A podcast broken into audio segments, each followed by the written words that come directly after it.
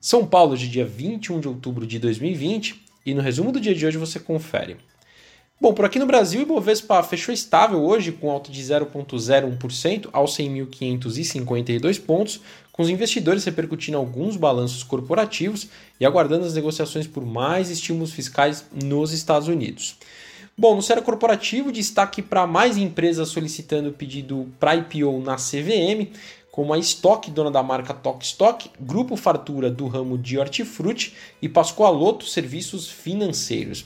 Lembrando também que recentemente entraram com um protocolo na CVM para oferta inicial de ações a Redditor, CSN Mineração, Grupo Big e Neogrid.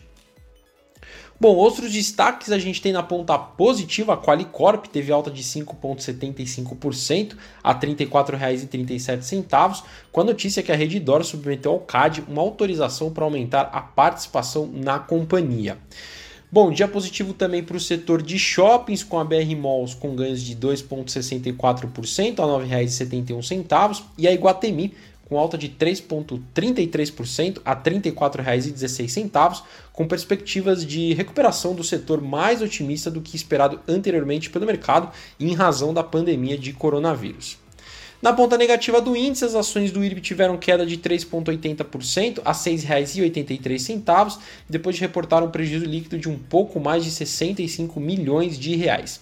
Se excluirmos dessa conta os impactos dos negócios continuados, a companhia reportaria um lucro de aproximadamente 73 milhões de reais.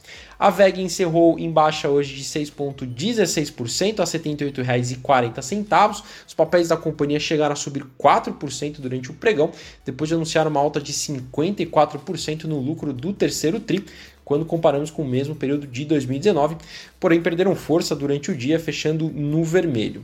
Lembrando que o papel acumula mais de 128% de valorização em 2020.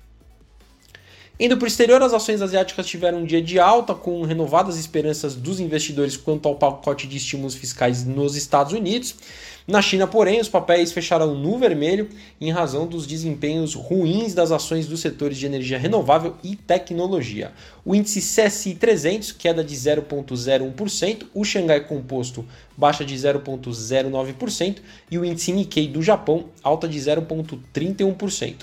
Na Europa, o sentimento foi de cautela quanto às negociações a mais estímulos à economia, contando também para o dia de pessimismo a ascensão das contaminações por Covid-19. O índice pan-europeu Stock 600 fechou em queda de 1,29%.